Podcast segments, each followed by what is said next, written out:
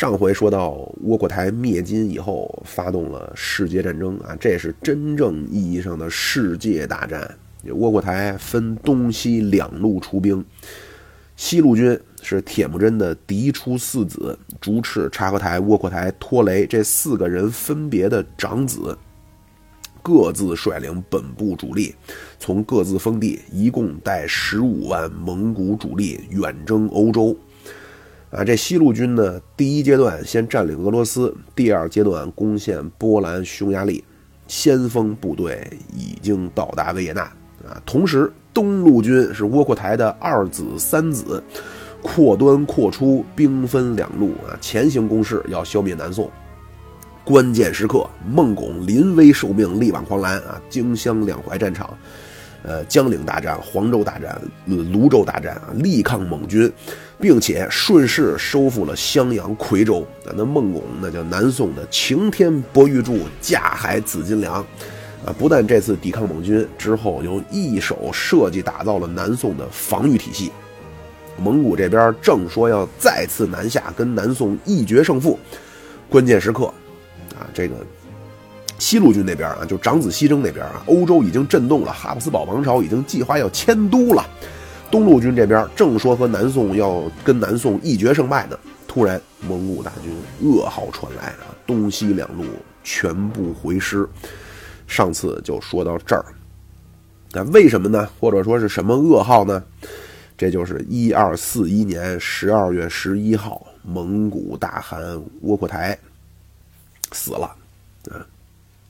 结果呢？没想到啊，就是之前铁木真去世的时候，拖雷窝阔台争夺汗位就闹了两年啊。当时以为是不是一个小小的插曲，呃，因为这个蒙古的继承问题呢，也不光是蒙古啊，就是很多文明早期都会存在这么一个问题，就是我的权力和财富我给谁？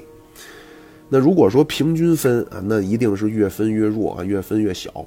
那如果说给能力最强的，那你觉着你能力强，我还觉着我能力强呢，对吧？而且这老国王呢，一般这人岁数一大啊，偏偏听偏信，这小老婆啊，枕头风一吹，一般就给小老婆的儿子了。啊，咱这边是公元前十一世纪啊，西周当时就建立了叫周公治理作乐啊，礼乐制度。除了礼乐制度之外啊，还有一个叫分封制。分封制有一个很重要的基础，就叫嫡长子继承制啊。王位给谁？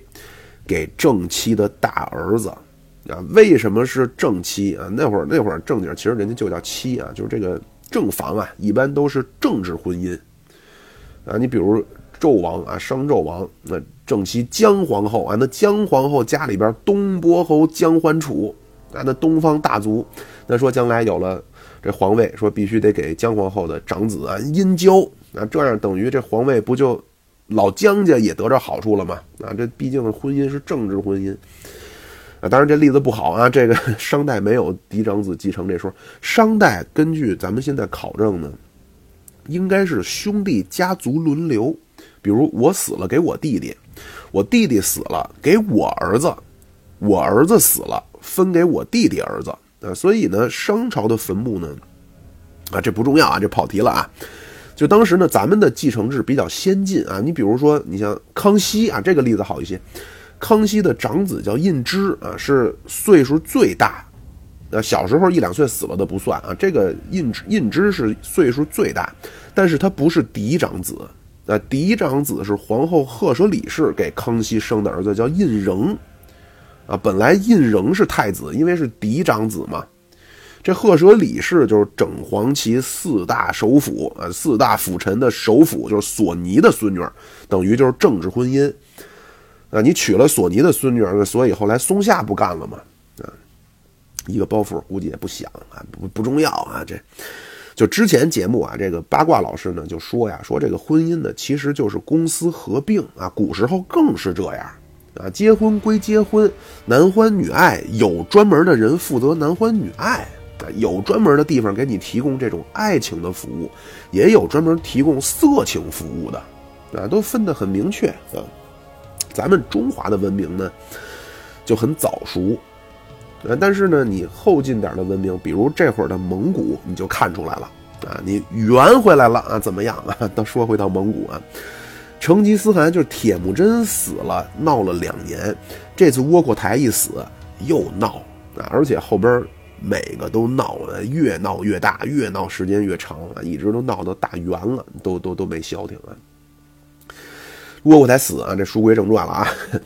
窝阔台死后边的追叫元太宗啊，窝阔台怎么死的呢？喝酒喝死的。啊，窝阔台有一句人生的信条，叫“人生一半是为了享乐，一半是为了英明”。那蒙古人后来元朝啊，咱们出土那文物上面写的叫“人生百年常在醉，不过三万六千场”。啊，他蒙古人喝酒那个状态不是要微醺，啊，必须得喝好啊，喝的断了片儿啊，那才叫喝好。窝阔台好喝酒啊，一二三四年灭金以后，窝阔台就再也不上前线了。窝阔台一个是爱喝酒，窝阔台三大爱好啊，喝酒、打猎、女人。啊，这样窝阔台呢，一二四一年年初啊，正说这手啊大肥腰子，这手大绿棒子啊，突然半身不遂啊。这会儿呢，一位著名的人物出场啊，这个契丹人耶律楚材啊，劝说说：“哎呦，说大汗您可不能再这样了啊！”当然，这有什么说什么。窝阔台虽然是纵情酒色，但窝阔台可不是个昏庸之辈。啊，窝阔台时期呢，很大的一个一个举措就是重用这耶律楚材。啊，那说，那你重用耶律楚材又怎么样呢？耶律楚材一上来啊，就告诉蒙古啊，你这个什么户口啊、税收啊这一套怎么玩儿？啊，那会儿铁木真时期呢，有个叫大段氏官啊，失机呼突呼，说拿下中原啊，那说怎么怎么治理呢？这个地儿？那当时这个石矶呼突呼呢，就是说用咱蒙古西域的惩罚治理就完了啊。这耶律楚材就说：“哎，说哥们儿啊，说你这我跟你说啊，咱有什么说什么啊，哥们儿说你这个，你要说西域蒙古之法啊，这不是哥们儿不给你面子啊，你要这么弄啊，绝逼啊，嗝屁了，嗝屁着凉，嗝屁着凉，大白糖脚巴丫子蘸白糖啊，嗝屁着凉，大海棠脚巴丫子蘸白糖啊。那位说你这怎么回事？耶律楚材胡同串子吗？这个。”有什么说什么啊！耶律楚材正经是我们北京人啊，生于金中都啊。耶律楚材不夸张啊，真是当时北方人就他们叫汉人的辛德勒啊。这个系列呢，第一期就那会儿那会儿还本来设想啊，说把这些节目呢知识性强一些的都弄成收费啊，结果没执行好啊。那会儿第一期还象征性收了个费。那期呢，就说啊，说所谓传说中丘处机什么一言止杀，没这回事儿啊。但是耶律楚材真真正正是救了太多人了啊。那蒙古人根本就不了解什么农业文明、商业啊，他离蒙古人脑海中的世界，一切都是游牧体系。所以为什么说啊蒙古人征伐四方啊？那确实是比较野蛮啊，就是动不动只要你抵抗，我就屠城啊，把你城市万马踏平，播种牧草。一方面是比较野蛮，另一方面也确实蒙古人当时不理解，就说你这城市留着你干嘛呢？我平了之后呢，全世界都变成牧场，那多好呢？啊，而且你说蒙古人他屠城吧，第一他工匠他不杀，第二医生昌优不杀。啊，就是给能看病的人，能负责看病的，包括负责这个娱乐的啊，就这些人都给弄到蒙古去。然后工匠呢，一般就随着军队。那你能从这能看出来啊？说白了就是蒙古人，他认为有用的，他也都留着。无非就是他觉得这帮种地的没用嘛。那既然没用，留着你干嘛呢？耶律楚材呢，就非常的非常厉害啊！你一听这名儿，复姓耶律，这契丹后裔。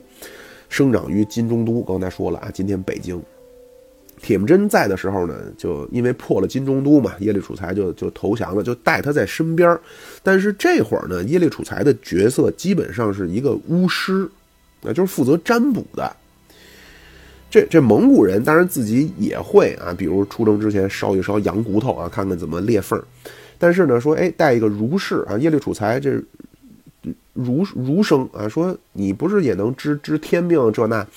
说咱们互相彼此不同的文明之间算这命，咱看看啊，能不能相互印证？就这会儿蒙古呢，就非常原始啊，谈不上什么什么国家治理。基本就是铁木真跟着这个这个别里古台、何萨尔，就这几个弟弟啊，就有点什么事儿就抠着脚商量就完了，就定了，没有现代国家治理的概念啊。整个所谓的这个呃蒙古帝国，其实本质呢就是原始的部落联盟啊。那会儿伊利楚材那个角色呢，就有点类似就古尔丹啊这么个角色，就是部落里边的这么个负责通灵的人物。但是随着窝阔台时期。啊，这个一到来，耶律楚材慢慢得到重用啊，就介绍进来很多中原文明的玩法。这会儿呢，也窝阔台时期啊，蒙古真真正正开始想象征服世界了。成吉思汗那会儿呢，其实他还是希望蒙古免受外敌的侵扰。那周围的看看啊，西夏啊，说这随时可能掏我的腹地，我得给他灭了。大金啊，说呢，整天的欺负我们啊，肯定将来是现在不打我，将来他想给我们养肥了杀，得灭了他。啊，花剌子模，你他妈杀我商队，我得灭了你。窝阔台不是了，那窝阔台这会儿就明确了，就要控制这些定居文明了，要通过征服这些国家，让他们交钱。啊，那说你这有外交活动吧？你外交活动，你让这帮人去哪儿呢？所以窝阔台时期呢，就在鄂尔古纳河的河谷兴建了哈拉和林都城。蒙古帝国终于这会儿有了首都了，啊，这样外国你说有使节来啊，有地方去了。那丘处机那会儿见成吉思汗就没地儿去嘛，先去金中都，然后听说说大汗萨尔马汗了啊，就奔萨尔马汗了。就是你一个帝国没有首都哪行呢？啊，你不能说都帝国了，你还玩这什么逐水草而居这套啊？啊，然后对内就推行了很多咱们中原文明的东西。啊，原来那会儿就弄一个大段氏官，啊，耶律楚材建议窝阔台成立中书省，啊，耶律楚材就是蒙古第一任中书令，然后说，那你对城市文明啊，你不能动不动就肉体清除。窝阔台就说，那我留着他们干嘛呢？难道不杀他们，将来等他们给他们养大了、强大了，他找我报仇吗？而且那城市里我也不能放牧，不能放牧我就不能养马。那楚耶律楚材就说：“说你他妈是不是傻啊？说你傻，你马上就流鼻涕。呃，我给你算一笔账啊，这中原汉地，你留着这帮人，不管是种地的还是从事其他的手工业的啊，你让他交税啊，这么着你一年能有多少多少多少？而且这耶律楚材呢也很会，那第二年他专门找一大院子，用今儿讲话就办了一个博览会，啊，邀请窝阔台说：哎，你来说你看看里边黄的白的啊，这个叫瓷器，这个叫丝绸。”窝阔台子看傻了，我操！说这原来这么玩的，啊，就是蒙古人那会儿可能也确实是因为刚这个文明比较年轻啊，这穷怕了。就蒙古那那会儿真的是对金钱、对这个物质财富产生了就可能 令人难以理解的这种疯狂的兴趣。耶律楚材就抓住这个啊！你要是说跟蒙古人，你劝他说：“哎，仁义礼智信啊，你得做君子啊，你得养你善良之是是叫什么？是浩然之正气。”那那完了，肯定没戏呀！你跟他说利益啊，你说：“哎，你留着这帮人，你别杀，你给他让给你当赚钱交税。”哎，这一下，窝阔台说：“今后啊，对这中原汉地可不能再老屠城了啊，得留着他们给咱交税。”所以后来一二三三年，速不台打下汴梁。汴梁坚守了半年啊，守了半年才打下来。那速不台就说，依照铁木真时期的规定，啊，那得屠城啊。耶律楚材就制止。啊，当时中国这地方就是中原啊，大城市全部百万人口规模起，啊，这样呢，汴梁幸免于难。最后速不台就妥协了一下，说：“那我进城只杀完颜氏宗王，就是杀这个金国贵族，呃，是吧？把皇室都给杀了。”耶律楚材就跟那窝阔台就说呀：“就咱都听过这话，叫马上你能打天下，马上你不能治天下啊！这个见于史书。呃，包括还有这个这个跟窝阔台说说，你现在你是大汗啊，你要禁止底下人送给你礼物了。”窝阔台就不能理解，说：“哎，我大汗，我怎么还不能要礼物呢？啊，就当时蒙古人对这个国家治理这些就没有知识啊，就很多事儿就匪夷所思。当时蒙古人呢，就经常把这个一个地区的税收啊，就搞这承包制，然后招标。你比如说，说中中原的盐税啊，我去了，我说，哎，我大概大汗啊，我一年能给大汗收出来两千万啊，那边过来一个，说我能给大汗征上来三千万，三千万那就中标了。啊，蒙古人也不管你用什么手段，也不管你真正收上多少啊。比如说中原正常一年的盐税，你就是能收两千万，但是呢，那个苛捐杂税啊，严刑峻法啊，投了个三千万的标，但是实际他压榨出来是三千五百万。那他就按投的那三千万那个标，三千万给蒙古大汗，五百万落自个儿腰包。啊，这耶律楚材呢就很了解蒙古的这块痒痒肉啊，就当时真是起到了一些，就起到了很多正面的作用。窝阔台呢后来也很听这耶律楚材的，所以呢就说回来了啊，就这次耶律楚材就劝说说啊，说大汗不能太放纵了啊，你什么大肥腰子、大绿棒子差不多得了。窝阔台呢就各方面的频率都。降低了，本来说身体有所好转，结果按耐不住了。啊，当当年十一月观看歌舞，看完了，女演员啊，那会儿叫歌姬，俩人一番亲热，结果第二天早晨起来不能说话了啊，然后没过多久就死了。窝阔台死时候五十六岁，但是窝阔台这突然去世呢，他这几个主要的儿子啊，贵由。这会儿西征了啊，那不是这上期说了啊，这第一阶段打完，跟拔都俩人闹矛盾了。这会儿召回在路上呢，没回来呢。阔端四川打砸抢呢，阔出是刚攻下襄阳，阔出病死了。嗯，何丹就是贵由被召回以后，实际上就是何丹带着窝阔台部队的主力啊，这会儿在维也纳城下准备部署攻城呢。窝阔台一共是七个儿子啊，重要的就这么几个，还有一个叫何师的啊。这个何师的儿子后边是一个比较重要人物啊，叫海都啊。但是这个何师不重要。窝阔台死的时候呢，身边一个重要的人物耶律楚材，一个乃马真皇后。啊，这乃马真是什么呢？部落名，乃马真就是乃蛮啊，就是咱们第一期说过那个乃蛮人，就是蒙古系列第一期说过那个乃蛮部的，来自乃蛮部的美女啊，全名叫乃马真托列哥纳，啊，这个咱就管她叫乃马真后啊。俩人商量说怎么办？耶律楚材呢说，大汗生前最喜欢三子阔出，啊，阔出病死以后，大汗多次说过要传位给阔出的儿子失烈门。那等于要尊大汗一命。乃马真连连摆手，啊，说：“哎，说的你不懂啊！我们蒙古人选大汗呢，前任大汗的一命不作数啊，不然的话，当初窝阔台上位也不会这么费劲啊。失烈门呢，呃，确实是啊，挺可爱，从小我看着长大的，但是年纪太小，无法服众。”这儿呢，咱们书中代言这乃马真呢，其实他是想立贵由，因为贵由是他亲生的。但是，第一，这窝阔台是神烦这贵由啊，窝阔台生前基本就把贵由排出了这个排除出接班人梯队了。第二，贵由能力本身也不行，身体也不好。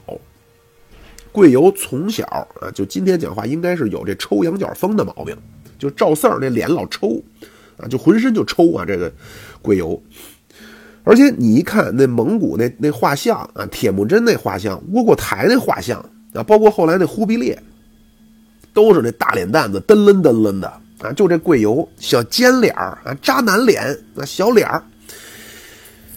那耶律楚材呢，就坚决反对立这贵油，但是乃马真强烈要求要立贵油，这样最终的结局。就俩人就僵了。后来是乃马真，就类似叫监国摄政吧。就这个阶段，耶律楚材呢就说：“我从成吉思汗时期就辅佐蒙古啊，三十年了，你这么对我，一气之下称病不朝。”乃马真那边说：“说你这怎么倚老卖老的？你别说你两朝老臣，五百朝老臣也不行。”那后来一来二去，耶律楚材最后被迫害致死啊，五十多岁死了。当然，这金庸小说呢不是这么说的，啊，说耶律楚材被迫害啊，避祸南下，遇到了杨过啊。后来耶律楚材的儿子耶律齐出任了丐帮帮主，也成为了丐帮由盛转衰的开始。这段的情况呢，您就去看那个《神雕侠侣》啊。咱要说这个乃马真，这个监国摄政，这个期间呢，第一拒绝召开忽里勒台大会，啊，不是天气不好，就是皇力不行。啊，要么就是自己偶感风寒。为什么他拒绝召开后洛台大会呢？争取时间啊！这乃马真后私下串联啊，特别是和这柴和察和台系宗王串联，说那个哎，你们可得支持我们贵游啊！那黄白之物啊，收买人心。这么一耗耗了五年啊！这期间呢，第一，那不是耶律楚材被排挤吗？那新接管中原的是波斯商人奥杜拉赫曼啊。这奥杜拉赫曼呢，一上来税收翻倍，啊，蒙古呢就把中原这块的业务就承包，这不是咱说了吗？承包制就包给这奥杜拉赫曼了。奥杜拉赫曼就颁布了一系列的新法令，啊，他那会儿耶律楚材还在呢，他是中书令啊，你这个新法律得中书省得签字盖章啊，耶律楚材就不批，不让手下人签。这奥杜拉赫曼知道了，说具体是谁不签，谁不签我就砍了他的手。耶律楚材也挺挺那什么啊，就站出来了，说你也别砍他的手，是我不让签，有本事你砍我的脑袋。这事儿闹到乃马真那儿了，乃马真直接给这奥杜拉赫曼多少条这个空白的敕书啊，就是空白的，你想怎么写怎么写，写出来就是圣旨。结果闹得这中原百姓苦不堪言。呃，但是呢，这一下钱比过往多一倍啊！这奶马真哈哈大笑啊，说：“我就说吧，这耶律楚材根本就不行吧？啊，你一看这一新这个谁一上来收这么多钱，呃，但是呢，中原百姓可就遭了祸灾啊！那叫长夜难明赤县天，百年魔怪五片千啊！这会儿是一二四几年。”到一三五几年啊，反元英雄辈出，最后一三六八年，大明驱除大陆，恢复中华，啊，那是咱下套书啊，叫大明英烈啊，也叫洪武剑侠图。呃，这乃马真呢，监国摄政这阶段啊，中原民不聊生。然后那不是一二三一年那个就是灭金。转成卧府战略同年，窝阔台不是派大将绰尔马汗去灭扎兰丁了嘛？然后就在中亚驻扎了。窝阔台去世当年，绰尔马汗也死了。这样，乃马真呢就又派去一位啊，这个叫拜柱。这拜柱后来是跟序列兀西征的，等于这时候呢，主持中原和中原和中亚的实际都换人了。而且这乃马真呢，那真是叫头发长见识短啊，任人唯亲。当时最受宠的一位叫法提玛，啊，这是个女的，啊，这法提玛呢，波斯人，那本来是俘虏，结果呢，一来二去跟这乃玛真成了闺蜜了，啊，俩人整天在一块儿啊，嘀嘀咕咕，嘀嘀咕咕啊，张家长李家短，三只蛤蟆六只眼。当时中原一带这人呢，就说这个乃玛真和这个法提玛呢，河南同胞嘛，中原人啊，河南人就说呀。那要在咱们农村，那大嘴巴早抽上去了啊！那恨得牙根痒痒啊！反正这个阶段史书评价很低啊。这乃马真监国摄政这会儿，终于啊，这上下串联也算差不多了啊，该花钱也花了。这样，窝阔台去世四年半以后，乃马真终于宣布啊，天气不错啊，我身体也挺好的了，皇帝也适宜开会了。这样，一二四六年八月。召集蒙古宗王到哈拉和林召开忽里勒台大会。首先，大方那边就是拔都，根本就没来。啊，拔都是二次西征，就是灭了俄罗斯以后，那不是酒宴上贵游都阴阳怪气骂他。等二次二次西征结束以后，拔都就回到了就当年竹赤的这个封地啊，就是今天东欧这一带。在伏尔加河下游草原兴建了萨莱都城，啊，他住这个地方金顶大帐，所以叫金帐汗国，啊，当然这因为它围绕着钦察草原，所以也有叫钦察汗国的。这个地盘呢，从多瑙河下游一直到额尔齐斯河，啊，就是今天新疆，南到里海、高加索，北到北极圈。啊，那拔都自己在那边呢，吃香的喝辣的啊，东欧的美女，中亚的烤羊，你还让我去啊？那我，而更何况我去，你骂我，我去干嘛去呢？所以拔都就没去，让自己的弟弟别尔哥去了。那贵游气的，那么奇耻大辱，但是啊，说先暂时我先不发作啊，等我先拿下汗位。这样，一二四六年八月二十六号，蒙古宗王齐聚哈拉和林。酒过三巡，菜过五味，啊，说各位啊，各位，咱们远道而来，可不是为了吃这顿饭，咱干嘛来了？啊，咱今天是推举大汗来了。说的各位啊，咱都是蒙古的英雄豪杰，啊，说说你们心中的武林盟主啊，不是，你们心中的蒙古大汗到底他是谁呢？啊，那底下早商量好了，啊，那边喊啊，贵游啊，贵游呢是草原上的真英雄，底下就喊啊，那向贵游大汗学习啊，追随贵游大汗的脚步。乃马真马上得演呀，哎呦，说那个你看看啊，说这么多人看得上我们贵游。啊，贵由那边端起酒杯啊，刚一站起来啊，结果那边喊上了啊，阔端入川，利在当代，功在千秋，我们要追随阔端啊。那贵由刚说笑，假笑啊，脸上表情僵住啊，很尴尬。乃马真马上啊说，哎呦，说这位啊，我我得管您叫声大侄子吧。说阔端呢？阔端在哪儿呢？啊，阔端在那儿。然后说阔端呢，虽说不是我身上掉下来的肉，但是呢，阔端也得叫我一声娘啊。贵由和阔端都是我的孩子，哪个我也不能偏向啊。啊，为娘的那就得做到叫一碗水端平。啊，阔端在那边撅着大嘴啊，心说：我看这老娘们能说出什么来。乃马真啊，环视四周，说：阔端呢，南下那确实是作战英勇。啊，听说南宋那边什么啊，曹有文啊，那也是一时名将，也没敌过我们阔端呀。但是各位啊，阔端他有个缺点。啊，那众人眼睛都瞪瞪大了，说：“哟，阔端这人有勇有谋，那除了长难看点有什么缺点？”乃马真不慌不忙啊，啊，说阔端呢，毕竟我从小看着长大的，那阔端身体不好啊，我那个冤家就是窝阔台。啊，我们那个那就是五十多岁抛弃了我们娘几个而去，咱可不能再找个身体不好的当大汗了。这话一说，道理上也没错啊。但是底下人问了，说：“哎，没觉着阔端身体不好啊？啊，阔端就是嘴大点儿啊，那嘴大到什么程度？四两的包子俩俩往里扔，不带碰嗓子眼儿的。”呃，南马真眼珠子一转，说：“这位，呃，我得管您叫声表叔吧。”啊，表叔，阔端当初从四川撤军是为什么？你还记着吗？表叔说，好像说说那边热，对，阔端怕热啊。各位，这健康的人，你们见过健康的人怕热吗？啊，你想当初成吉思汗什么时候怕过热？窝阔台什么时候怕过热了？那蒙古人也很单纯呀，他也不想想，那铁木真没过过黄河呀。窝阔台最远刚过黄河，那能多热呢？啊，人阔端都进了四川了，再往南东南亚了。但是呢，那听着当时被绕进去了，说是啊，没听说过蒙古人怕热呢。啊，那大家说，那看来阔端身体看来是不好。哎呀，贵游那边高兴的啊，贵游高兴的那都笑的都抽上羊角风了。啊，边上又有人说说，哎，说听说窝阔台生前说是失烈门做下任大汗。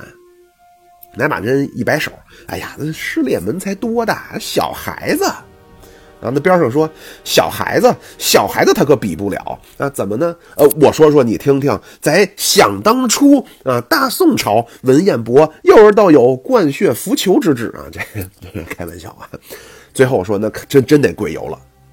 那底下有明白的啊，那心说说这奶马真真叫白骨精整容失败，没皮没脸了啊！但是呢。一看底下那么多迎风接屁的，知道都打好招呼了啊，都得罪不起，就不说话了。啊，蒙古啊，其实，在成吉思汗时期呢，还是比较团结的。但是从拖雷莫名其妙的去世开始，啊，这会儿窝阔台去世以后啊，这太后一干政，慢慢就看出来各种各样问题，都能看出来。这会儿蒙古真是开始堕落了啊。咱接着说这忽里勒台大会啊。这反对的声音都被消灭了，啊！本主贵游，啊，弹奏一声，嗯，站起身来，啊，说：“各位啊，实不相瞒，我呢也是真有心为了咱蒙古人的未来呕心沥血、殚精竭虑，但是，我身体啊，说实话也不太好。”啊，我虽然不怕热，但是呢，我从小啊，我我我就我我我就抽，啊，现在慢慢的当然治疗呢也还效果挺好。但是各位啊，实不相瞒，昨天夜里熬夜，我才熬到四点我就困了，啊，现在我做俯卧撑一口气只能做五百个了，啊，你说跑步啊，现在我沿着贝加尔湖刚跑了一圈我就有点出汗了，各位啊，我是怕。啊，底下早安排好了，马上高喊啊，贵游啊，贵游啊，真英豪啊，蒙古交给你领导。贵游微微一笑啊，哈哈哈哈哈啊，各位啊，说既然如此抬爱，那我可有个条件啊，有条件您随便提啊，只要您当大汗，我们什么都答应你。啊，那那位说了啊，那什么条件都答应，这帮人是疯了吗？早安排好了。啊，今儿讲话就带节奏的。啊，贵由这会儿说说，你们都让我当大汗，那为了避免将来说大汗的继承再出乱子，今后蒙古大汗只能在窝阔台系内部继承。说完了，环视四周，我看看谁反对。底下全傻眼了，但是又都不敢说了。那底下一片沉默，贵游哈哈大笑说：“好，集体通过。”啊，这样四十一岁的贵游，一二四六年出任蒙古大汗。啊，这同一年，一二四六年，南宋出了个大事儿啊，就是晴天博玉柱架海紫金梁孟拱病逝啊，才五十二岁。这咱回头到时候说，那到最后的时候，那老将下跪，那会儿八十多岁还在前线。领导抗元啊，这孟拱要活到八十多岁，这这这回头再说啊。贵游上来第一件事儿，大开府库啊，金银赏赐，推荐他的那些宗王，呃，而且这贵游呢，这继承了窝阔台好酒好色好色的特点，所以这蒙古呢，先经过了乃马真五年的霍霍，啊，滥行赏赐，法制废弛。贵游这一上来，不但没有改观，啊，第二年贵游要干一件邪乎事儿，决定要讨伐拔都，啊，当然这会儿拔都人家第一金帐汗国兵强马壮马壮，那第二一四四二年察合台去世以后，拔都就是蒙古宗王最年长的，那如果贵游真讨伐拔都成型了。第一，人家拔都那边自己本部六万大军啊，包括人钦察草原上还有游牧骑兵，多国部队凑个十来万问题不大。而且这会儿老将速不台还在啊，靠着说拔都的资历，在东方这振臂一呼，没准金帐汗国领土就东扩了。呃，结果这幸亏啊，一二四八年贵游那边大军都开拔了，一路杀向东欧，刚到新疆，贵游。羊角风发作啊，抽死了，时年四十三岁。同年，速不台去世啊，这样成吉思汗四敖名将全部去世，就是铁木真时期的大将就全部告别历史舞台了。那贵游呢，就是继位之后闪电就就死了啊。那问题又来了，谁做大汗？结果效仿先例啊，贵游的皇后沃乌利海迷失。这沃乌利呢？还是啊，是氏族的名字。这沃乌利呢，后来明朝咱管他叫瓦剌，啊，瓦剌达达嘛。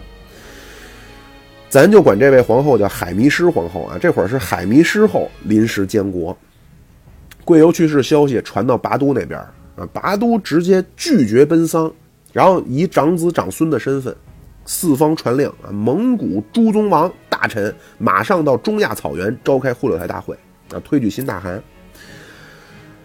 结果，窝阔台、察合台那边的宗王啊说不去，托雷系这边是长子蒙哥带着弟弟们啊，就什么忽必烈什么的去了。这样，一二五零年在中亚就召开了蒙古的忽里勒台大会。呃，但是这次，第一，您没在哈拉和林召开；第二，一半没来。那就好比说五岳剑派说开个会，结果华山派、泰山派没来。啊，你名字还叫五岳剑派，那实际根本就不是了嘛。那这次开会，拔宗拔都开宗明义说，贵游他妈王八蛋啊！他上位完全是违背窝阔台遗命，窝阔台遗命是立失列门啊，贵游根本无权继承啊！宣布等于叫今天讲话就宣布贵游叫非法政权。那说立谁呢？拔都也没说立立失烈门，拔都说蒙哥呀，说这蒙哥说你能力出众，智勇双全，西征有功，你应该做蒙古大汗。啊，说这事儿就这么定了。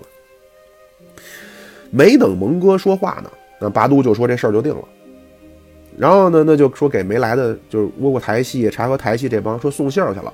然后说今后蒙古大汗我定好了，就是就是蒙哥。那人家能认吗？啊，人家不承认，所以呢就就很尴尬了啊。这关键时刻站出来的是蒙哥他妈，就是托雷这老婆啊，叫索鲁和帖尼啊。这个呢，老太太就说呀，咱还是得邀请各宗，然后咱们去沃难河畔召开忽里勒台大会。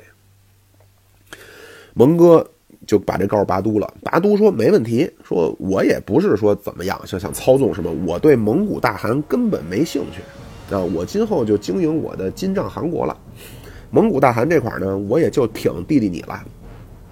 所以这次开会呢，拔都就派他弟弟别尔哥带着大军去参加这这会去了，啊，这次呢，结果察合台、窝阔台还是就察合台系、窝阔台系还是不去。最后就是这梭鲁和帖尼，就是托雷的老婆啊。这个女同志呢，又很会说话，很会搞关系，很会做人。经过一系列的操作啊，蒙古宗王终于在一二五一年六月，终于再次齐聚沃难河畔，召开忽里勒台大会啊。这次承认了蒙哥做蒙古大汗。这苏鲁和天尼呢？也说实话，也不是个善茬啊！就当时就告诉蒙哥：第一，先杀海迷失皇后；第二，杀了失烈门啊！就是本来窝阔台想传位这个，就是扩出这个儿子啊！这个这老太太真是啊，这宫斗高手啊，又会经营关系，而且出手狠辣。这样呢，蒙古大汗之位就从窝阔台系就到了托雷系。那这蒙哥一上来啊，这个史书说呀，说宪宗就是就是蒙哥啊，后来他叫元宪宗。宪宗沉默寡言，不乐宴饮，不好奢靡。太宗窝阔台那会儿咱说了，那对蒙古的贡献是什么？定宗贵游时间很短啊，水平也也不怎么样。宪宗蒙哥跟窝阔台一样啊，给蒙古带来了比较明显的变化。第一个呢，首先是军队上。啊，原来的蒙古军队都是布甲啊，咱玩魔兽世界啊，这都是布甲，呃，只有敢死队能穿皮甲。那说戴一铁盔啊，那头盔就是能捡着多少就装备多少啊。那我放牧的我不会那么冶炼呀，只能靠捡。这会儿到了蒙哥时期啊，部队这装装甲这装备就起来了，而且蒙哥时期这蒙古就从纯粹的游牧的马上的弓箭手。蒙古军队加入了工程兵啊，什么炮兵，就是灵活作战外加工程作战的这么一种混合部队，啊，常备军里边也有步兵了，因为要守城了。这会儿，之前的蒙古部队啊，说夸张点儿啊，那就是说，哎，比如我要灭了你啊，就是六万大军，兵分六万路。蒙古啊，厉害，其实有一个原因，就是这帮人从小打猎的。啊，就是你们这些敌人士兵，在人家眼里都是猎物啊，都很有这种围追堵截猎物的经验，而且从小面对猛兽也有胆量。但是呢，严格意义上说，就是早期有点剑走偏锋啊。到了蒙蒙蒙哥这个时期呢，蒙古军队基本就就就就就和国际就接了轨了啊，这攻城守城这些能力都开始提高了。但是呢，因为部队结构就构成出了变化，就是因为也加入了很多其他的民族的部队啊，就今天讲话就多国部队，所以好像觉得，哎，是不是蒙古的军队从这个时期开始正面作战能力不太行了啊？这个呢，咱们后边就故事咱都讲完了，然后咱分几个主题分别总结啊，其中一个就是蒙古的军事。啊，包括蒙古给西方人的军事认知的冲击，啊，这是蒙哥时期军队，而且呢，跟窝阔台时期一样啊，蒙哥也是雄心壮志要征服世界。蒙哥一上来呢，蒙古帝国叫东有蒙哥，西有拔都两个中心，蒙哥是率领蒙古蒙古本部啊驻扎在东边，拔都呢是统领金帐汗国啊统领这个驻扎在东欧。啊，对，这这忘了一段啊，就是蒙哥上来以后呢，先玩了一个政治手腕啊，打击了窝阔台系、察合台系。当时窝阔台系就是窝阔台汗国的这个都城呢，在野米里啊，这个地儿呢，在今天新疆的塔城。窝阔台汗国当时的大汗是窝阔台儿子和师的儿子海都，啊，这个咱前面提过了。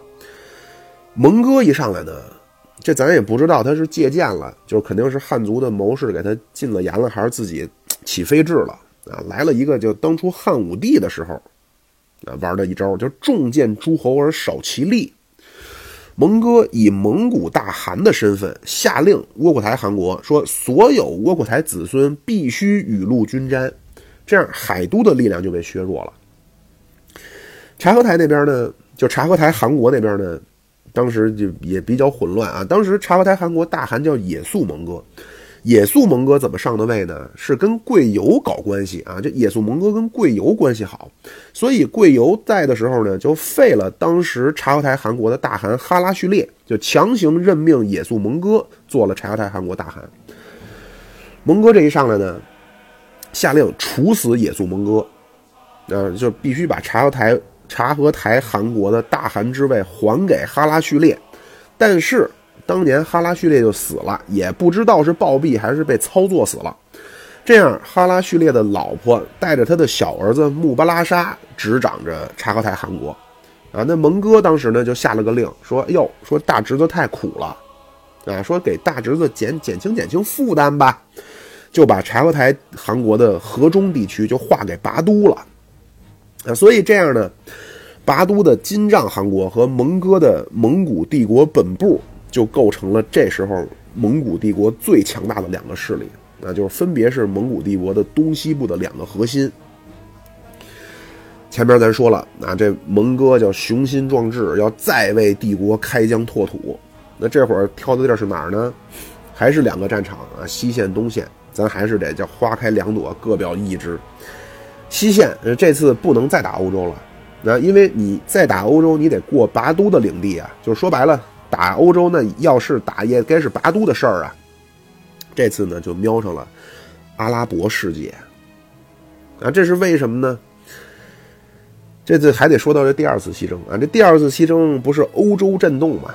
那欧洲人当时觉着打我是打不过了啊，所以看看能不能输送一点精神鸦片啊，从这个头思想上我腐蚀一下你。所以一二四五年，罗马教皇就派出传教士啊前往哈拉和林。那会儿呢，正是乃玛真监国摄政啊。传教士到了以后呢，就说说，嗯，你们蒙古人这样滥杀无辜啊，死后一定要接受上帝的审判。说，那个反正那意思就是，你们要想不不被死后不被审判，你就得接受教皇的洗礼，成为基督徒啊，接受教皇的领导。乃玛真那正跟那闺蜜做头发呢，那没空理这个。第二年等贵由上任。就开始推进这个事儿。那贵由给教皇写了封信，啊，说，哎，我对你这个理论啊，倒也挺感兴趣。你也别说我不好和平，我很好和平。但是呢，你要是真想真心想要和平，你来蒙古朝见我，啊，那那教皇哪敢去呢？啊，那就只能不断派使者啊去给讲啊，做这个软化工作啊，就说你们这个我们这好啊，你信我们这个，死了以后你们天堂相聚啊。哎，这么着呢，一来二去，越说蒙古那边越感兴趣，啊，说挺好啊，这个，嗯，又文明啊，给自己包装的这那的，死后还永生上天堂，啊，蒙古呢就不断的靠商队去打探远方的事情，结果一打听不要紧，啊，正好这一打听赶上欧洲玩线了，一二四八年，欧洲发动第七次十字军东征。法国牵头啊，国王路易九世御驾亲征远征埃及，结果惨败啊，国王被俘，手下全部投降啊。当然这次呢，诞生了一位穆斯林世界了不起的大英雄拜巴尔斯啊，这咱后边说。法国这次国王被俘啊，全国就开始筹款，筹了四十万拜占庭币给这个国王路易九世赎身。啊，这路易九世自由以后呢，也没回国，在巴勒斯坦亲自召集军队啊，要雪耻。结果就就很尴尬了啊！慷慨激昂，豪情万丈，但是没有人响应啊，这样灰溜溜的回国了。这个事儿就是这么个事儿啊！但是呢，这个蒙古人听说以后，笑的假牙都飞了，说你们这帮整天还说我们野蛮，说你们 吹自己文明，你们这是真文明啊！组了个团儿过去杀人，结果叫人给全给捆了，索要赎金。啊，就这个事儿呢，就那就质问教皇，教皇那回复也很有意思，说你们说的也不是全无道理啊，所以我做出了英明的决定，我要降低你们上天堂的门槛了啊，只要你们保证今后不杀基督徒，你们就可以上天堂啊，不用接受洗礼了。哎呦，这蒙古笑的啊，但是呢，笑归笑。说哦，说从哈拉和林一直往东就是中亚高加索，然后不是进入欧洲嘛？那这部分是人巴都的。但是说你到中亚以后，从伊朗高原向西南，还有个阿拉伯世界啊！而且这阿拉伯世界居然还有两把刷子，把这个欧洲这帮文明绅士啊，当然带引号的国王都给俘虏了。说小伙子，听说你们那边挺能打呀？啊，而且这是第一，第二，伊朗高原那边有小人，啊，这个是一帮什么人呢？这您要是玩过个游戏叫《刺客信条》都知道，啊，叫阿萨辛教派，咱史书管这帮人叫穆拉伊啊，穆拉伊。阿萨辛就是 assassin，啊，就是刺客的意思啊，刺杀就叫 assassinate。这个阿萨辛呢，创始人叫哈桑本萨巴赫。哈桑就咱们管人叫霍山啊，就是山中老人。为什么叫山中老人呢？因为他们这个大本营，这阿拉摩特城堡就在山里啊。他这个是一个易守难攻的城堡，对付敌人怎么对付呢？暗杀，那真真正正是暗杀，不是什么打闷棍套白狼啊。人家玩的都是飞刀啊、吹剑啊，往上淬毒那种。锦背低头花庄弩，那直接就刺秦王，就拿下你最高统治者。这帮人呢，在阿拉伯世界无法无天，啊，还没人能收拾了他们。第一，你但凡你传出消息说，哎，说比如我要灭了阿萨辛教派，第二天早晨我蹲坑直接准死，嗯，就算说我那边里三层外三层防卫得当，率领大军我攻这阿拉摩特城堡，这城堡易守难攻，打不下来。总之呢，就是你找他，苍茫大地无踪影；他杀你，神兵天降难提防。出尔马汗那会儿不在中亚统治啊，这帮人本来说，哎，服了，结果你看这这蒙古人在中亚、西亚血腥屠杀啊，这也吓够呛啊，就后来明白过来了，说这蒙古人才是最可怕的敌人啊，咱咱得对付蒙古人。据说呀。窝阔台曾经还遭遇过刺杀啊，当然这很有可能是蒙古那边编的借口啊。总之，这次一个就是要消灭了这个无法无天这暗杀组织，还一个就是说去会会传说中的阿拉伯人。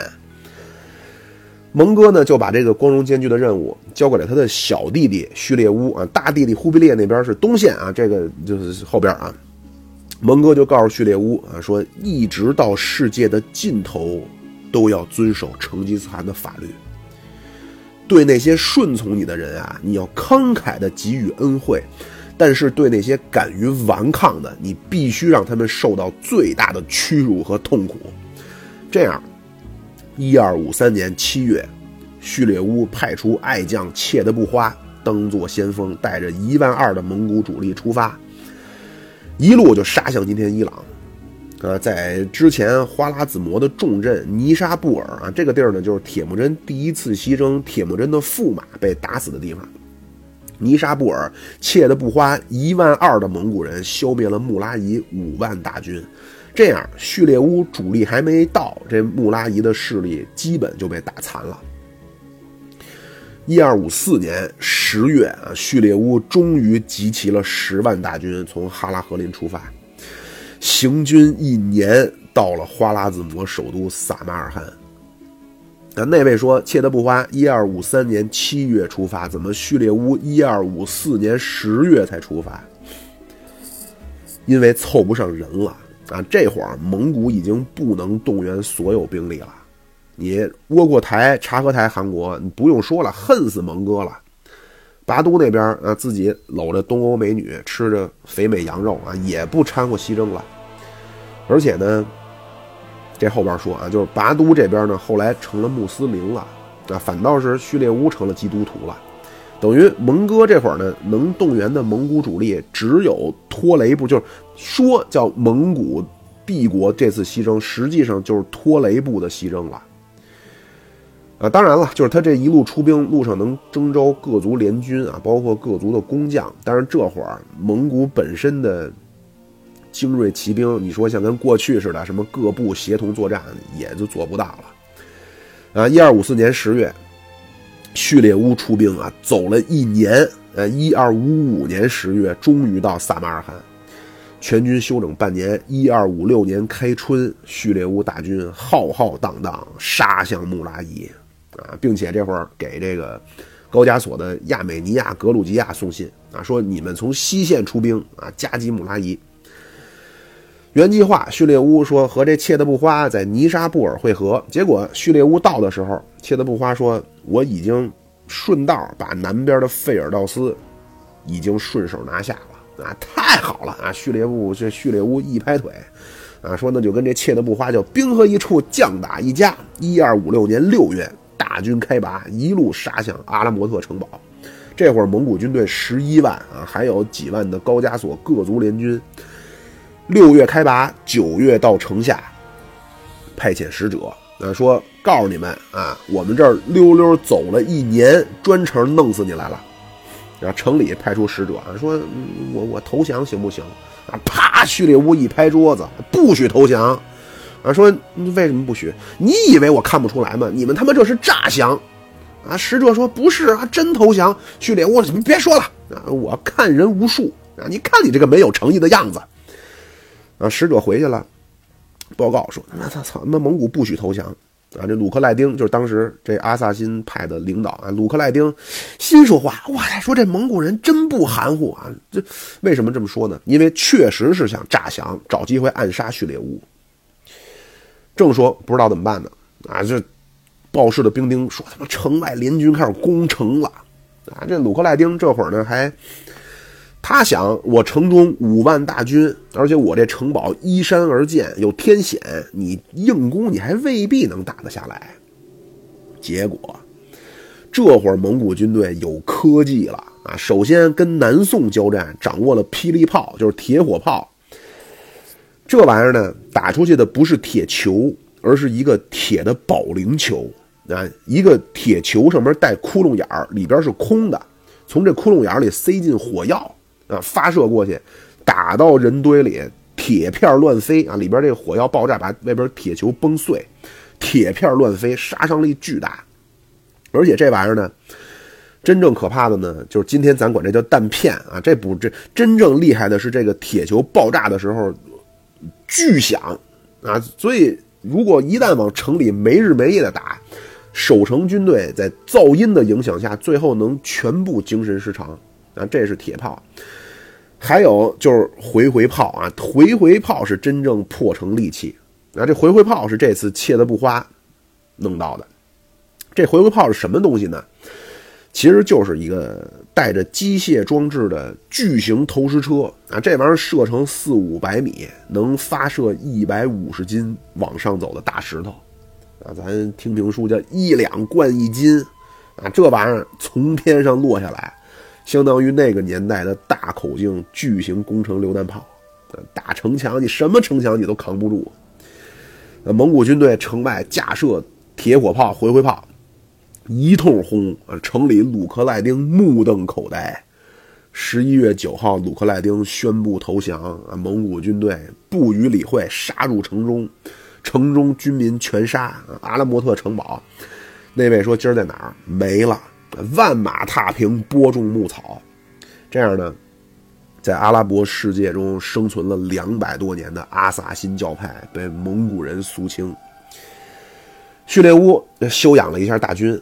啊，就带着蒙古、波斯、亚美尼亚、格鲁吉亚，一共十五万联军开始进攻伊拉克。啊，当时是阿拉伯帝国主教穆斯塔辛在巴格达组织了七万大军，准备和蒙古人一决雌雄。啊，这会儿阿拉伯帝国呢，叫阿巴斯王朝啊，咱们管人叫黑衣大食。那这阿拉伯帝国呢，穆罕默德死了以后呢，就进入了叫四大哈里发时代。第一个呢是穆罕默德的岳父，啊，那就叫什么呀？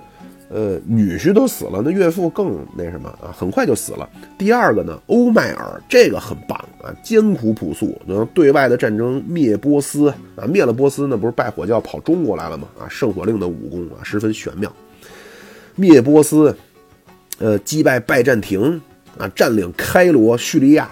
当时拜占庭皇帝很有名啊，说叫永别了美丽的大马士革。呃，当时拜占庭的使者。看到欧麦尔生活之简朴都不敢相信。呃，欧麦尔死后呢，第三个叫奥斯曼。这奥斯曼呢，骄奢淫逸，任人唯亲，所以阿拉伯帝国就内乱了。奥斯曼被暗杀，这样穆罕默德的堂弟阿里就被推举成了哈里发。但是呢，有不服的。呃，最后成功的这个呢，叫穆阿维叶。经过一番的勾心斗角吧，这阿里呢，也可以说是比较崇高，也可以说比较。单纯幼稚啊，反正最后，穆阿维叶继承了，那就建立了倭玛雅王朝。这倭玛雅就是五麦叶啊，五麦叶家族，家族名就不再像之前似的搞这种推举让贤了，变成父传子了。咱这个史书呢，管倭玛雅王朝就叫白衣大食，但是很快不到一百年，这白衣大食呢就就就腐败堕落了，那就被推翻，建立起来的呢就是这阿巴斯王朝。那咱就管这阿巴斯王朝叫黑衣大师。呃，七百五十年阿巴斯王朝建立，七百五十一年就在达罗斯之战打败了当时东方最强大的盛唐。啊，当时阿拉伯帝国呢也就走上了人生的巅峰。啊，那真真正正叫西打拜占庭，东踹唐明皇。啊，因为当时世界上提得上号的也就一个拜占庭，一个唐朝，阿拉伯帝国。结果阿拉伯帝国把另外俩都打赢了。啊，当然，这个稍微说一，就是达罗斯帝达罗斯之战也不是说两国说真真正正说真正的一次较量啊。当时呢是这么个情况啊，就是呼罗珊的总督阿布接到个报告啊，说跑来个王子前来投奔，这是怎么回事呢？当时唐朝的安西都护高仙芝啊，这高仙芝是个朝鲜人。所以，为什么说唐朝那会儿中国开放自信啊？为什么唐朝大气磅礴？那会儿大量的外国人在中国当官儿啊，那波斯人索元礼是宰相啊，那日本人阿倍仲麻吕就是就就就阿安倍啊，安倍仲麻吕，司经局教书啊，国家图书馆档案馆工作人员啊，然后咱说这个安西都护高仙芝，朝鲜人啊，用今儿讲话，西北军区司令。中亚总督，然后你去看今天就是那些唐朝那些陶俑啊，那大量的小小黑卷毛嘛，啊，就是越整天啊，就我们大汉民族啊，非我族类。啊，包括哎我们北京人什么，越这个越说明他不自信，他越次啊，跑偏了啊，就是高仙芝呢，当时灭了个小国叫石国，就石头的石。本来呢，人家国王说：“哎，我投降，投降输一半啊。”高仙芝说：“没问题，你投降，我保你们性命，性命无忧。”结果没想到高仙芝出尔反尔，直接给人全杀了。啊，那高仙芝没往心里去，但是这十国王子跑了，就跑到阿拉伯帝国，就就搬请救兵。这会儿阿拉阿这个阿巴斯王朝刚建立啊，正说想扩张的没理由呢。结果这就当时东方和西方最强大两个帝国就在达罗斯就碰上了。啊，这个地方呢，达罗斯这个地儿呢，在今天吉尔吉斯斯坦境内啊，具体古战场找不着了，其实叫塔拉斯啊，塔其实叫类似叫塔拉斯啊。双方分别投入多少兵力呢？也各有说法。总之，唐军兵少，而且是带着西域仆从各国的军队。阿拉伯这边呢是精锐的阿拉伯骑兵，呃，唐军那会儿呢是每个士兵都有盔甲了。而且呢，在西域身经百战，当然阿拉伯那边也都是身经百战啊，也是骑兵。但是呢，阿拉伯士兵可不是每个士兵都有盔甲。最后双方是鏖战了五天，最后这阿布呢派出使者悄悄联系了葛罗路部。这葛罗路部呢，就是因为唐朝是少部分是唐军，大多数呢都是这个西域各国多国多国部队啊。这葛罗路葛罗路部负责掩护唐军侧后。那这阿布派这个使者呢，就说呀：“你们不抵抗就行。”结果这阿布第二天呢，正面牵制的同时，派出骑兵绕后。这葛罗路部不但没有袖手旁观，反而加入围攻，等于倒戈了。这样，唐军大败，高仙芝带着几千人狼狈跑回去。这次高仙芝投入，就是当然这双方说投入多少人，记载都不一样。但是总之，第一，唐军人数劣势；第二。远不能说什么唐朝就达罗斯之战被重创啊！我忘了是好像是不是矮大紧老师忘了啊？说什么啊？这次战争扭转中国历史，远说不上啊！这次高仙芝回去本来是想带大军回来报仇的，那会儿唐朝正是国力巅峰，那叫一夕开元全盛日，小邑犹藏万家室，稻米流脂粟米白，公司仓廪俱丰实，士兵的武器装备也好，人人能配上盔甲。那这会儿，唐朝最强大的部队是在范阳、平卢、河东三镇节度使安禄山手下。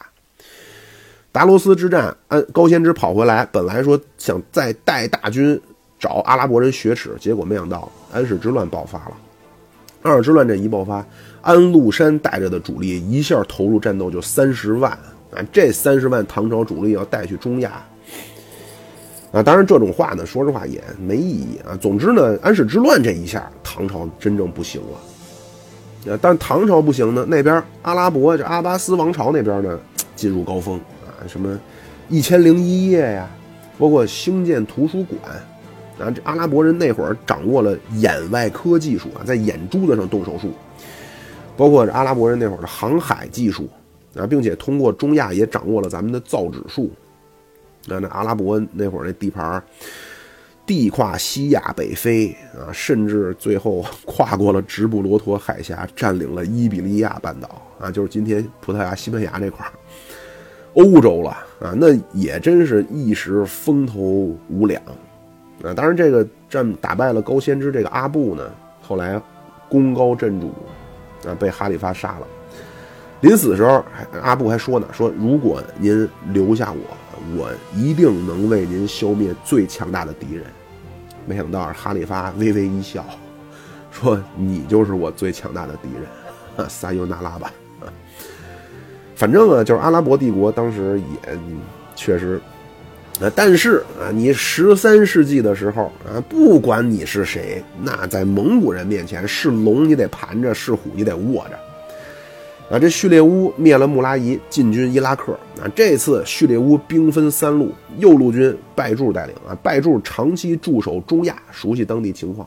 左路军就是这次的先锋大将切德布花，从伊拉克东南迂回。序列乌亲自率领中路主力，要突破隘口，进入米索布达米亚平原，直接威胁巴格达。最终啊，他们这计划是三路大军，咱们在巴格达城下会师。一二五七年十一月，序列乌中路大军打通隘口，进入了米索布达米亚平原。啊，拜柱那边的右路军呢，渡过底格里斯河以后，遇到了阿拉伯大将费杜丁。拜柱根本就没说什么正面怎么样啊，双方结营扎寨之后，拜柱趁夜绝河。把这底格里斯河这河堤给给给给给挖了，这样呢，费杜丁大军后方洪水泛滥，这会儿拜柱正面进攻啊，费杜丁全军覆没。这消息传到巴格达，穆斯塔辛马上说加固城防啊，咱们平，毕竟呢是阿拉伯帝国首都啊，咱们说在这儿跟蒙古人靠着城墙坚固啊，看跟蒙古人一决雌雄。第二年，一二五八年一月，三路大军按照原定计划，巴格达城下会师。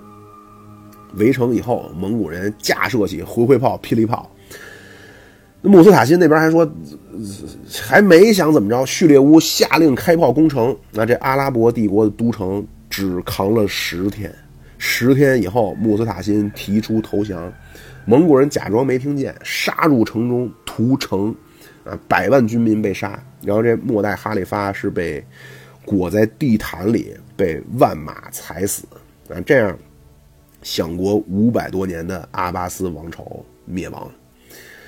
那占领巴格达以后呢，经过短暂休整，蒙古和中亚、西亚各族联军十多万人继续向西，到九月。到了叙利亚啊，叙利亚当时呢，在幼发拉底河有九个大型军事堡垒啊，蒙古人摧枯拉朽渡过幼发拉底河。叙利亚国王纳西尔向埃及求救啊，当然这会儿埃及内乱，自顾不暇。啊，那那位说这埃及怎么回事呢？包括啊，那说那阿拉伯帝国呢，难道不该是统一的吗？怎么那儿有个穆斯塔辛，这儿又来了个纳西尔啊？怎么那还有埃及求救啊？这咱待会儿说啊。这蒙古大军呢，这渡过了幼发拉底河，兵临阿勒颇。这会儿蒙古大军就按说已经到世界尽头了，啊，再往西就跳了东地中海了，啊，往北是土耳其黑海，啊，你可以然后越过博斯普鲁斯海峡、达达尼尔海峡，杀入南欧。呃，但是蒙古当时呢是往南，往南就是阿勒颇、大马士革、那不勒斯、耶路撒冷啊，然后继续往南，踏上西奈半岛，然后就到非洲，就开罗了。蒙古人到了阿勒颇啊，派人说投降吧。结果守将穆阿扎木啊做出战略误判，觉着阿勒颇城，呃城防坚固啊，而且说我城内有十万守军。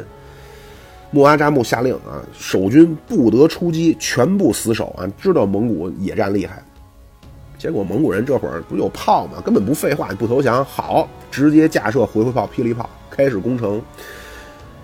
炮火一响，穆阿扎木一看这大炮这威力和这响动，下巴都给惊掉了。啊，大炮没日没夜打了七天，这阿勒颇城城墙打没了。啊，蒙古军队潇洒入城，俘虏城内十万守军啊，包括这穆阿扎木。然后继续向南平推，啊，进攻大马士革。大马士革里边呢是这叙利亚国王纳西尔。啊，听说这阿拉这个这个阿勒颇十万守军被俘，蒙古军队杀过来了。二话不说，加紧菊花，掉头就跑。这样，一二六零年三月，切的布花先锋大军到达大马士革。大马士革因为那纳西尔跑了，那就开城投降。这样呢，城中民众和投降士兵得到善待。那还有一小部分不愿意投降的，有三万的散兵游勇在城内进行巷战。蒙古人很快十五天全部剿灭。那蒙古大军进入大马士革。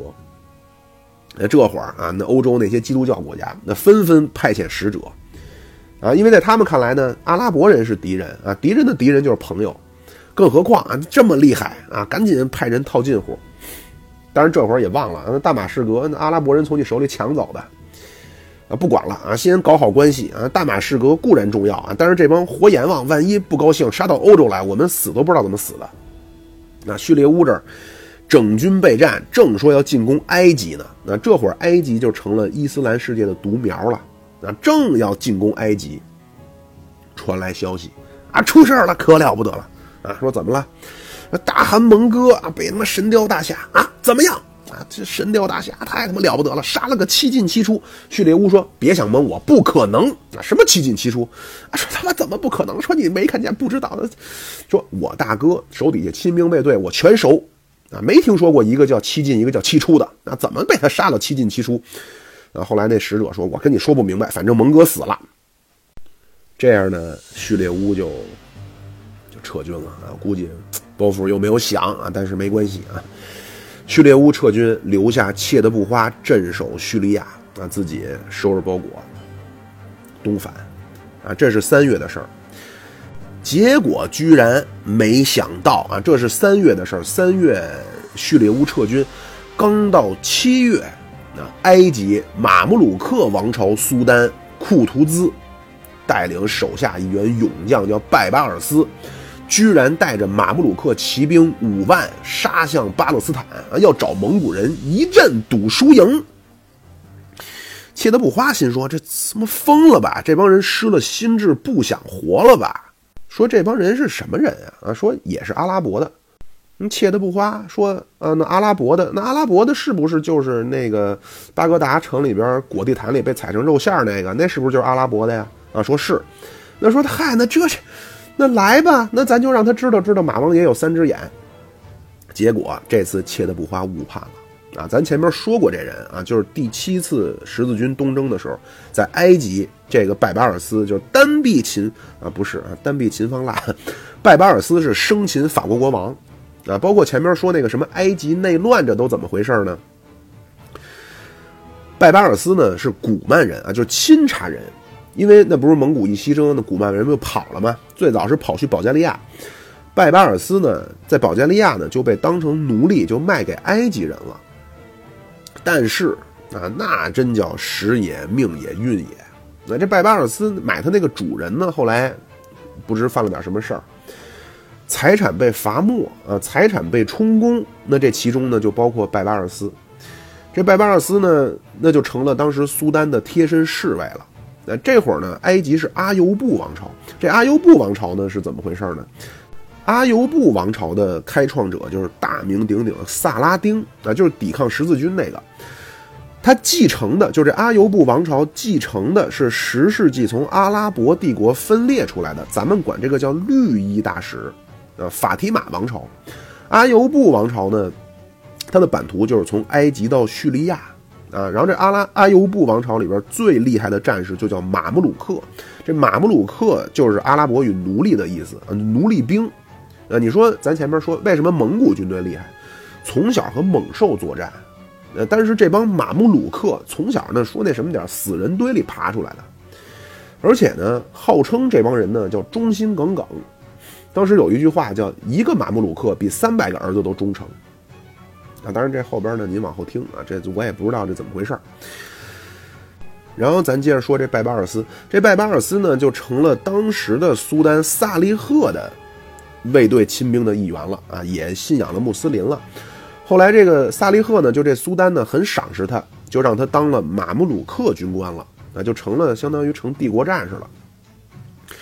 但是这第七次军十字军东征呢，这个这个这拜巴尔斯也真是很出很出彩儿啊。但是萨利赫受了轻伤，结果没想到伤口感染，不幸身亡了，就传位给萨利赫的儿子。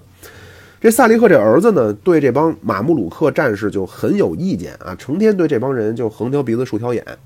这样，拜巴尔斯呢就把新继位的这个苏丹，就是他的老首长萨利赫的这个儿子，就给噗一刀给杀了，然后就被迫只能流亡外国，就避难去了嘛。呃，但是呢，这真叫啊，别人偷驴，拜巴尔斯拔的角儿。当时的马穆鲁克首领呢，就娶了被拜巴尔斯杀的这个。苏丹的老婆，那他靠着这个就成了埃及的苏丹，这样阿尤布王朝就结束了。那因为这不是马穆鲁克首领他建立的王朝吗？这王朝就叫马穆鲁克王朝。但是呢，这阿尤布王朝呢，咱前面说了，它领土不是有叙利亚吗？这会儿马穆鲁克王朝建立的时候手伸不过去了，叙利亚那边等于就自立了，就推举出来一个了，就是这纳西尔。而且呢，这个叙利亚那边也声明，埃及也是我们的领土，早晚我们要拿回来。结果呢，宣刚宣誓完主权，刚跟人家横完了，没想到蒙古一二五八年攻入巴格达，然后就扑向叙利亚。这纳西尔也就顾不上那么多了，就向埃及求助。那咱就那会儿不是说埃及内乱吗？啊，那怎么这新生的一个马穆鲁克王朝怎么就又内乱了呢？这就得说这个。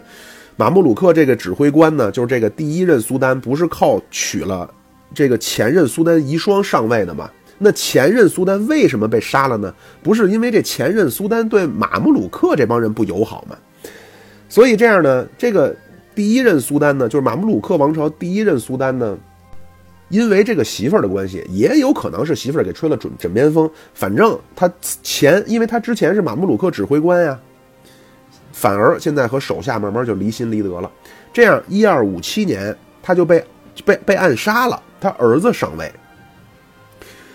到一二五九年啊，当时的马穆鲁克领袖这人就是库图兹，就发表一些就革命言论啊，就是说现在我们内忧外患，阿拉伯的世界分崩离析啊，那边是十字军屡次进犯，然后东边的蒙古人来势汹汹，咱们现在需要一个真正的领袖。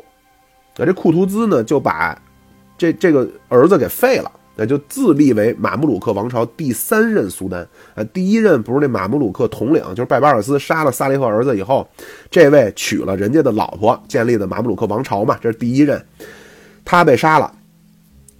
第二任就是他儿子。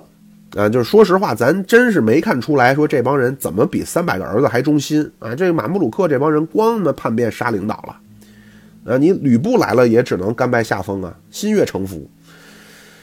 啊，这样呢，这库图兹就自立为苏丹，但是他又担心自己不足以服众，就召回了刺杀阿尤布王朝末代苏丹的拜巴尔斯。那因为本来嘛，你马穆鲁克王朝的正义性不就是来自？阿尤布王朝的末代苏丹对马穆鲁克不友好、不信任吗？而真正给你们出头的是他拜巴尔斯啊，可不是马穆鲁克王朝第一任苏丹呀。所以库图兹呢就觉着我给他弄回来，能削弱对前两任苏丹的影响。而且这拜巴尔斯打仗厉害啊，那第七次十字军东征俘虏法国国王啊。这样拜巴尔斯回来以后呢，首先面对最大威胁就是蒙古。然后库图兹跟拜巴尔斯就带着一万二的马穆鲁克精锐骑兵，加上其他点联军，一共是五万，就主动杀向了驻扎在叙利亚的切德布花的蒙古大军。啊，也说不上蒙古大军吧，就切德布花带去迎敌的其实是两万蒙古族和其他各族的联军。啊，双双方在约旦河西岸这个地儿叫埃因贾鲁平原就撞上了。这拜巴尔斯。叫以其人之道还治其人之身。蒙古军队不就擅长一个是擅长包抄打击侧翼，一个叫围三缺一。那这阿拉伯人也会这个，而且人家也是骑兵，啊，上来先利用机动性牵扯你队形，然后找机会包抄你侧翼，然后正面，因为阿拉伯马这个冲击力是比蒙古马强的啊，一下正面给蒙古军队打穿了，阵前俘虏切的不花。抓住以后，那那边还打着呢。战场上生擒的切德布花呀，当时就说让切德布花下令，让你手下的军队全部放下武器投降。切德布花也真硬气啊，拒绝投降，说我永远是序列乌汗最忠心的狗。啊，这不是骂蒙古人，觉得他妈游牧民族都亲狗啊，说我永远是序列乌汗最忠心的狗，你们他妈什么都不是。拜巴尔斯大怒啊，直接下令把切德布花的阵前直接给剐了。这一下，马穆鲁克王朝。就这一战是马穆鲁克骑兵大获全胜啊！这一下马穆鲁克王朝就成了伊斯兰世界的捍卫者，捍卫者了。拜巴尔斯顺势收复叙利亚，那就是这个不是之前阿尤布王朝的地盘吗？收复叙利亚以后呢，拜巴尔斯就找库图兹说：“哎，说我立这么大功，你把阿勒颇城封给我吧。”没想到被断然拒绝。呃，结果呢？咱们这个 马穆鲁克传统 这很忠心啊，有这个传统。拜巴尔斯发动政变，把库图兹杀了，自己就当上苏丹。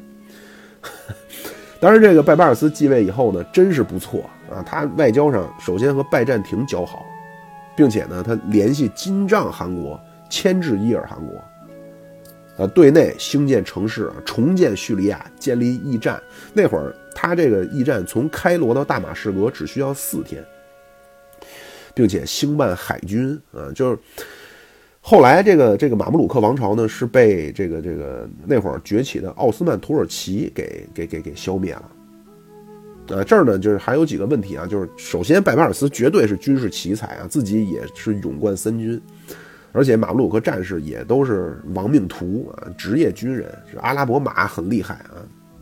但是呢，我是想说几个，第一。切德布花带领的可不是蒙古主力，啊，那那位说蒙古主力呢？啊，或者说序列乌他不是没东返吗？啊，这没说，就是序列乌退军以后啊，他是建立了，实际上就地啊，以伊朗为中心建立了伊尔汗国。那为什么说序列乌不带着主力来埃及，或者哪怕说来叙利亚啊，来雪耻来呢？毕竟你爱将被杀，领土被抢啊。这个就是我想说的啊，就和什么装备啊，什么阿拉伯马、蒙古马，什么，呃，蒙古弓箭啊，什么阿拉伯弯刀啊，就是这些关系不是特别大的啊。就是实际上这会儿蒙古内部的问题已经凸显出来了。蒙哥死以后啊，这忽必烈和阿里不哥就展开了汗魏争夺战，一直打到一二六四年，啊，序列这这后边咱都会说啊。这期间序列乌一直在观望，啊，结果刚打完第二年，序列乌自己就死了。啊，这序列乌是基督徒，当时叫景教。但是，呃，就和这伊尔汗国相邻的，就是北边就是拔都建立这个统统治东欧的金帐汗国啊。这会儿拔都也死了，金帐汗国大汗这会儿叫别尔哥，别尔哥是虔诚的穆斯林。这别尔哥非常生气，这序列乌在阿拉伯世界搞大屠杀，而且这拜巴尔斯继位以后，咱不是说了吗？就和比尔哥联系啊，要求夹击伊尔汗国。所以从一二六二年开始，比尔哥那边一直蠢蠢欲动，所以序列乌也不能说带主力去讨伐叙利亚、埃及了。那万一他后边这插一刀，没办法了。所以这会儿就能看出来啊，随着蒙古过快的扩张，啊，以及他根本就没有准备好一个政治体制安排，那带来的后果就是分裂。然后前面咱说，那不是蒙哥死了，然后忽必烈跟阿里不哥大战嘛，本来。说这次西征为什么序列乌得准备一年？呃，就是你蒙哥当了蒙古大汗以后，你蒙古再有军事行动，可就没有察合台、窝阔台系的支持了。啊，当然这次你拔都说支持，但是拔都呢，真的就是精神上支持一下，也没派兵。啊，这会儿第三次西征和蒙哥攻宋战争，实际就是托雷系自己在搞了。啊，这会儿还能勉强发动起一次东西两线的世界大战，但是随着忽必烈跟阿里不哥这汗位争夺大战，托雷系内部一内耗，就再也没有余力支持对外的这种疯狂扩张了。啊，你第一次西征，咱这都是之前说过的，第一次西征是铁木真带着蒙古全部主力西进，呃，留下木华黎率领偏师劫掠大金。第二次西征，窝阔台时期。啊，同时就是第二次西征的同时，是窝阔台攻宋战争啊。这会儿蒙古也能够调动全部的军事力量，啊，虽然说你什么打下俄罗斯就拔都贵由闹矛盾，但起码名义上还是调动了蒙古帝国全部军事力量。这次第三次西征，就是当然同时那边也发动了蒙哥攻宋战争，实际就是托雷系自己在玩了。那，这会儿蒙古的分家就已经能看出端倪来了。那，就序列乌建立了伊尔汗国，然后一二六五年去世，序列乌的儿子阿巴哈继位。阿巴哈去世以后，弟弟继位，这阿巴哈的弟弟跟儿子争夺汗位就打起来，就内乱了。那这就是咱秦朝那公元前二百多年，那会儿咱们就辩论过了啊，是分封制还是郡县制？那会儿李斯什么的就说说你分封制是。啊，你跟你哥哥弟弟，你跟你兄弟好，但是你的儿子跟你兄弟的儿子可就没什么感情了。等你的孙子和你兄弟的孙子，那就完全没感情了。啊，怎么可能什么同心同德呢？最后肯定就是为了抢地盘打起来。啊，好啊，就是说了这么多呢，那那位说蒙哥是怎么死的呢？啊，那看金庸的啊，那是神雕大侠杨过啊，在襄阳弹指神通啊，飞石击毙蒙哥。说看历史的知道，那是在重庆啊西北的河州钓鱼城，啊这次实际上叫蒙哥攻宋战争，啊蒙哥攻宋战争之前呢，还先有一个忽必烈灭大理之战，啊而且在忽必烈灭大理之前，被扩端蹂躏的十分悲惨的四川，在余界的经营之下，居然从四川南宋发动过一次北伐。啊！南宋大军从四川杀出，杀出四川，连战连胜，攻入汉中盆地。啊，十万大军围攻汉中，啊，包括钓鱼城击毙蒙哥，这都怎么回事？各位，我就觉得吧，就是我挺希望您能捧捧场的。为什么呢？第一，妙主播带病啊，跟大家聊啊，也是挺不容易，嗓子都沙哑了。这期实在不能再聊钓鱼城的事儿了，再聊我就变成单田芳了，啊，好吧，那谢谢您，一如既往的感谢您即将到来的捧场啊，就一方面呢说打赏点儿啊，如果要是说手头稍微紧点呢，您给我们传传名啊，转发转发，点点赞啊，都可以，各种形式的支持啊。好，那这期就到这儿，下期啊可就进入重点环节了啊，好，拜拜。